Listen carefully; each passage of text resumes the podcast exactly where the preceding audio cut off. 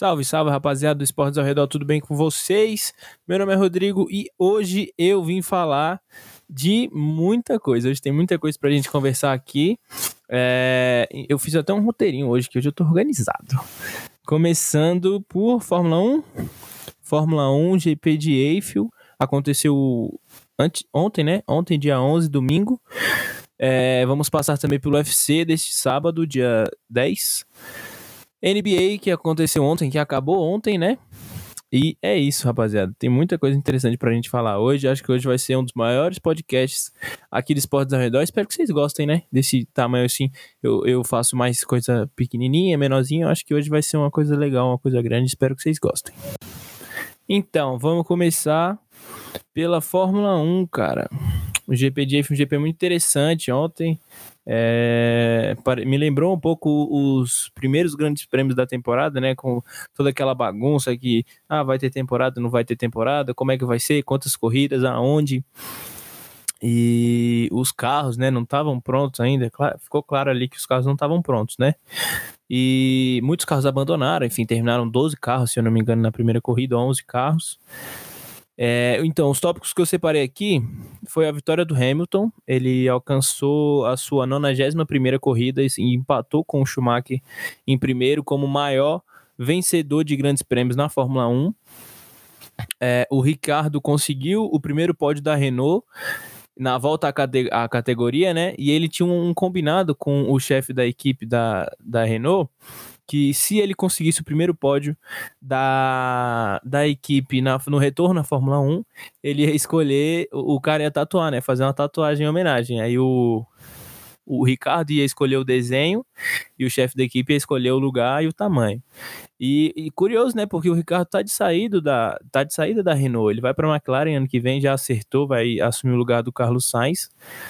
E eu, sinceramente, né, é, naquela quando foi anunciado isso, naquele momento, parecia ser uma, uma escolha inteligente do Ricardo, né? Ele, a, a McLaren vinha bem, o Lando Norris vinha se destacando muito. E a Renault, né, tinha os, os dois carros da Renault tinham abandonado na, na primeira corrida, enfim, estava muito no começo da temporada ainda. E a gente não sabia como é que ia ser. Mas a Renault vem se estruturando bem, vem fazendo grandes prêmios. Tanto o Ricardo quanto o Ocon conseguiram pontuar, conseguiram fazer boas corridas. E a McLaren, ela é difícil, né? Porque é um carro consistente também. Acho que sim, inconsistência, os dois estão juntos, sabe? É, abandonaram algumas corridas, mas é normal, principalmente nesse ano e contando com as corridas do passado. Inclusive no Grande Prêmio de Eiffel, é, cada um abandonou, cada carro, é um carro de cada equipe abandonou a corrida, né? Então, assim, não sei, tem. É, tem é, circuitos que a Renault vai bem, tem circuitos que a McLaren vai bem, elas se alternam na liderança, mas sinceramente não sei se foi uma, bro, uma boa para o Ricardo escolher ir para a McLaren ano que vem, né? Porque a, a Renault, enfim, está se reconstruindo, são equipes equivalentes, mas tem que ver quem vai terminar na frente nessa temporada. É, também aconteceu que o Raikkonen superou o Lurguinho. O, o, o, Lurguinho. o Raikkonen superou o Rubinho como o maior é, número de largadas na categoria. Ele fez sua. Aí eu não sei falar esse número assim, né? Ele fez, ela, ele largou pela trezentésima vigésima terceira vez na Fórmula 1 e superou o Rubinho que tinha apenas, apenas né, 322 largadas. É, o Raikkonen não foi bem na corrida, a, a Alfa Romeo chegou a pontuar, né, o Giovinazzi ficou em décimo na frente do Vettel, mas o Raikkonen não foi bem na, na corrida. O Huckenberg salva. Uh, eu botei aqui, né? Nico Huckenberg salva a Racing Point de novo e sai da última e chega na oitava posição. A gente lembra daqueles dois finais de semana que o Huckenberg substituiu o Pérez, né? Porque o Pérez estava com coronavírus.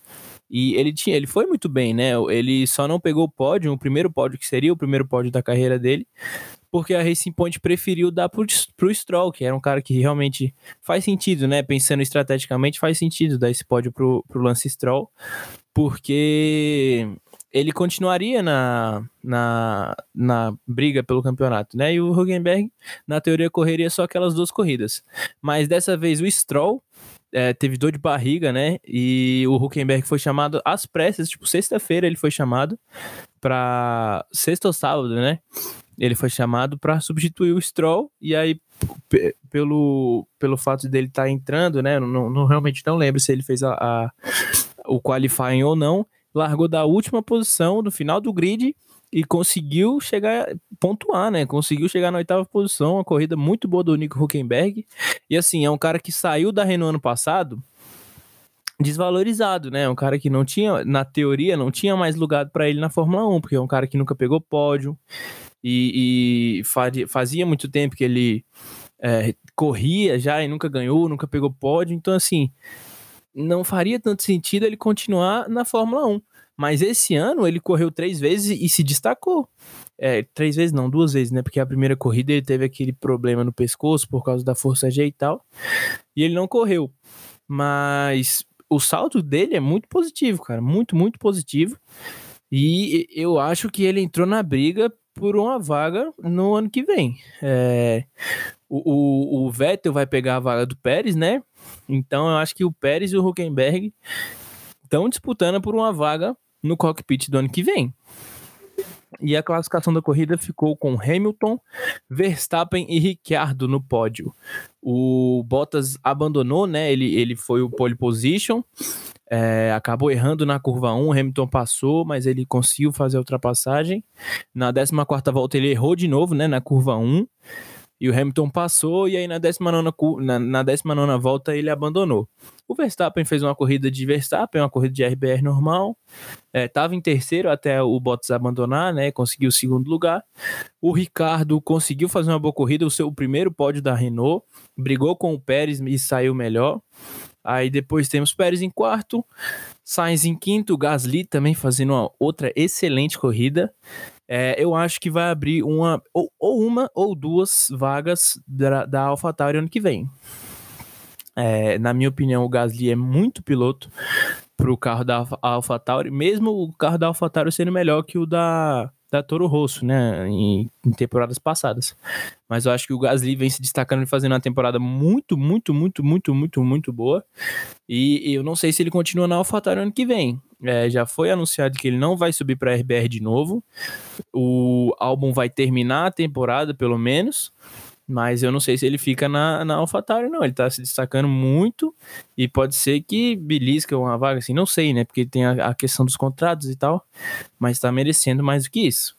Aí depois temos Leclerc em sétimo, Huckenberg em oitavo. O Grosjean, cara, conseguiu ficar em nono. É, pontuou para Haas. A Haas estava precisando desse ponto. É, não vem de duas, as duas últimas temporadas da Haas foram muito ruins desde a saída da Hit Energy, né?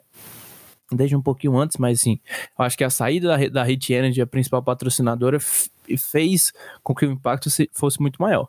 O Giovinazzi conseguiu o seu pontinho também, ficou em décimo, e o Vettel em décimo segundo. Aí Norris, Albon, Ocon, Bottas e Russell, George Russell, não completaram a corrida.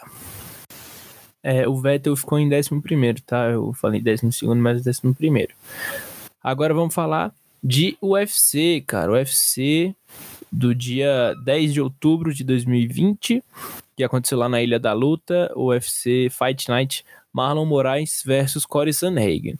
Eu não vou começar falando por essa luta, tá? Porque eu quero falar de um, começar por uma coisa boa para os brasileiros, né?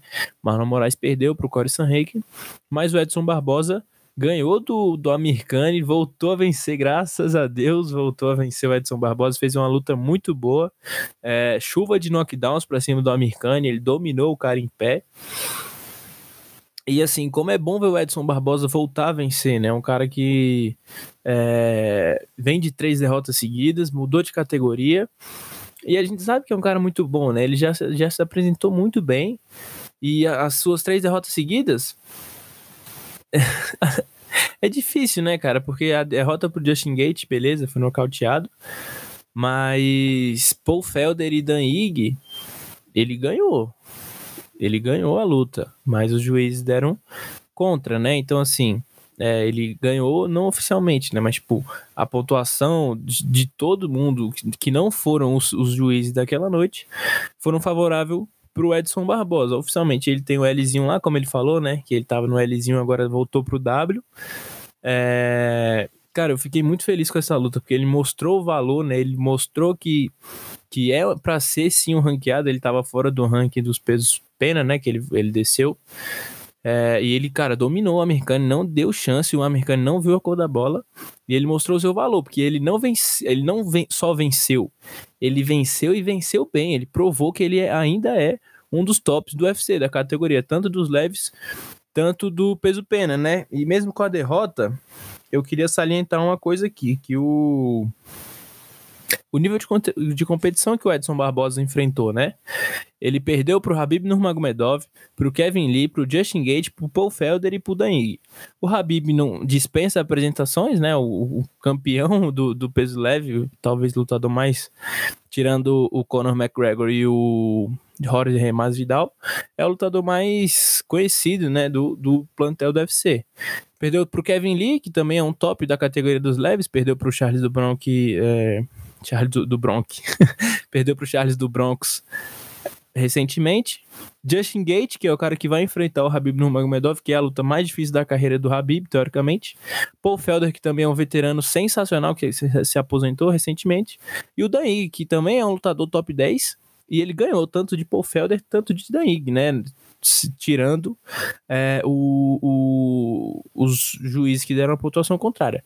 E no meio desse, do caminho, ele ganhou do Dan Hooker também. Então ele perdeu pro Habib, perdeu pro Kevin Lee, aí ganhou do Dan Hooker, perdeu pro Justin Gate, Paul Felder e Dan Ig. Então, assim, é um cara que vem enfrentando um nível de competição muito alto, faz muito tempo. E o sarrafo dele tá lá em cima, cara. Não é porque ele perdeu três derrotas, oficialmente perdeu, né? Que ele baixou o nível, cara. Não, ele por conta dessas derrotas, ele tá tentando melhorar ainda mais e ainda mais. E eu acho que ele tem muita lenha para queimar ainda no UFC. Não sei se vai ser campeão, não sei se vai dar tempo de tentar outra corrida, mas ele é claramente um top 10, claramente um top 10 e brigando para entrar no top 5 e talvez dê até para ele correr pro cinturão novamente. É... Já falando do Marlon Moraes, Cara, eu até escrevi aqui, né? Marlon Moraes não teve chance contra o Corey Sanhagen, perdeu o primeiro round, mas não foi assim uma, oh meu Deus, que atropelo. Mas ele perdeu, até se portou bem, mas perdeu. E foi nocauteado no segundo. É, no final das contas, o casamento foi péssimo pro brasileiro. O Sanhagen tem a vantagem do tamanho e o Marlon precisa da distância para chutar. E assim, ele precisa da distância para chutar e não é, não se sentiu confortável para encurtar, né? Porque ele, o jogo dele é o jogo da distância, é o jogo de bater, sair e pegar o, a distância correta para chutar, porque ele, ele é um kick, ele é um chutador. E assim, na minha visão, não tem estratégia, ou pelo menos não pareceu, não, não ficou transparente uma estratégia para o Marlon vencer essa luta, né? Porque ele sempre lutou assim, e se ele for se descaracterizar para uma luta, para um adversário, não sei se vai ser uma boa, né? Descaracterizar, no caso, seria ou levar para baixo, como o Aljamain Sterling fez na última luta do Corey Sanhagen, ou encurtar a distância, que também não é, não é, é o, que eu tô tentando dizer é que não é a praia do Marlon Moraes, sabe? É, ele nunca foi um lutador assim, ele não, e eu não sei se se descaracterizar, se tentar ser um lutador assim, é, tentar 20 anos de trabalho esquecer 20 anos de trabalho e em três meses tentar mudar as características do lutador, não sei se pode ser uma boa. Pode ser que funcione, pode ser que não funcione. Mas, é, assim, não sei. O que ficou parecendo é que, sim, de 10 vezes que os, os dois se enfrentarem, o Corey Sanhagen vai ter vantagem nas 10 e vai ganhar, sei lá, 9.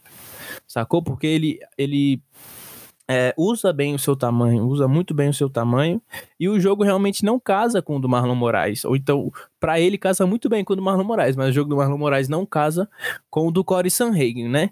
É, outro resultado foi que o Marcos Maluco perdeu para o Dricos Duplessis, é, foi nocauteado no primeiro round ainda, e uma informação interessante é que ele pode mudar de categoria, tá? Ele pode descer. É, na... Ele postou uma foto no seu Instagram e aí um fã comentou, né? Falou, pô, acho que se você descer de categoria vai te fazer bem, você pode ser forte e tal. E ele falou que vai pensar nesse caso aí, vai pensar no futuro, vai ver o que ele pode fazer. E eu concordo, porque se ele conseguir é, descer de categoria saudável, pode ser uma boa, uma boa estratégia.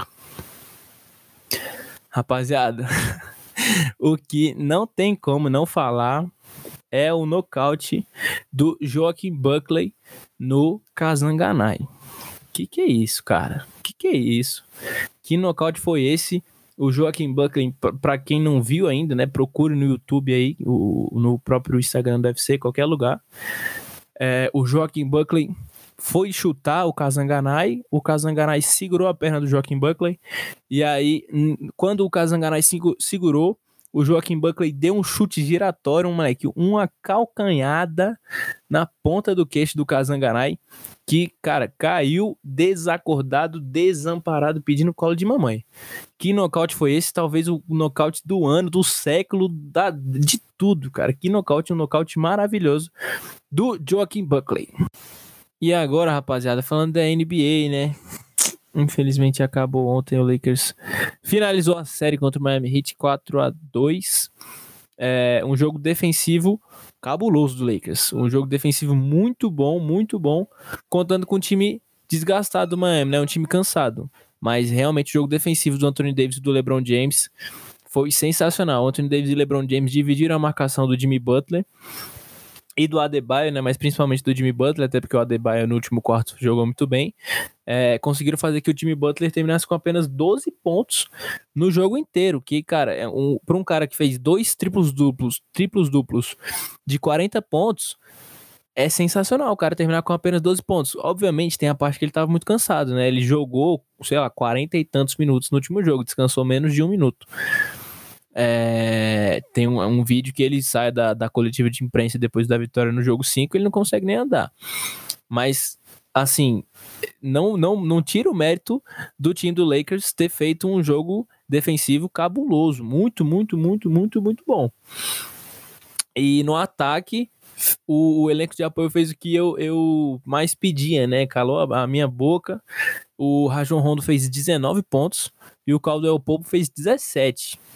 Então, assim, o que eu mais falava é que o Anthony Davis e o LeBron James carregavam é, animais mais do que Noé. Porque o elenco de apoio no ataque era horroroso. O Danny Green, muito ruim, muito, muito, muito, muito abaixo. O Danny Green não mudou muita coisa, mas o Rajon Rondo e o KCP é, mudaram totalmente a história do, do confronto. O, o Danny Green, o que eu falei, né? Ele fez 11 pontos, mas continua amassando o aro, cara. Muito ruim o Danny Green. É, conseguiu os 11 pontos porque teve muita chance, muita oportunidade. Porque ele arremessa e arremessa e erra e erra e erra e erra. Mas a cada 5 ele faz um, então conseguiu fazer os 11 pontos. O LeBron James fez 28 pontos nesse último jogo e levou o MVP Finals. Muito merecido. É, algumas pessoas falaram que o Anthony Davis merecia mais por causa do conjunto dos playoffs.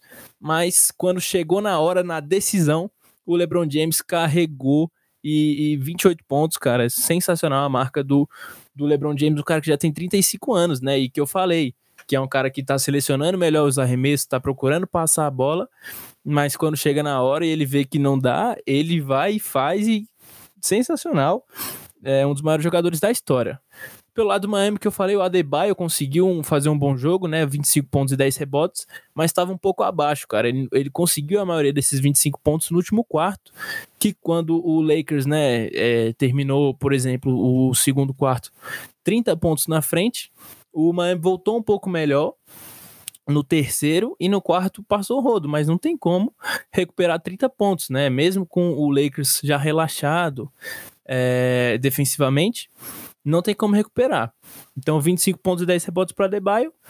E o que, eu, que eu até botei aqui, né? Os números são mentirosos. Teve um momento do jogo que o time de Miami sentiu muito o jogo, muito mesmo. Principalmente antes do intervalo, quando o Lakers abriu os 30 pontos, né? O Tyler Hero voltou muito mal, exalou falta de confiança, errando lance simples, cara. Ele entrou umas duas ou três vezes no garrafão do Lakers, sozinho, e errou uma bandeja livre, livre, livre, livre, livre, deu airball, né? Então, assim, muito ruim é, é, essa parte psicológica do time de Miami em alguns momentos do jogo. O Goran Dragic voltou a jogar depois da face de plantar dele, mas não foi suficiente. O Papai Lebrão engoliu o Miami Heat e conseguiu o seu título pelo terceiro time diferente, né? Ele ganhou por Miami, Cleveland e agora os Lakers. Então é isso, rapaziada. Espero que vocês tenham gostado desse mix de esportes, né? Do final de semana, tudo que aconteceu no final de semana. É, o Giro Esportivo não saiu, né? O que eu, que eu falo que vocês devem ou podem assistir no final de semana. Mas eu acho que eu consegui analisar bem tudo que aconteceu. Espero que vocês tenham gostado. Valeu e até a próxima.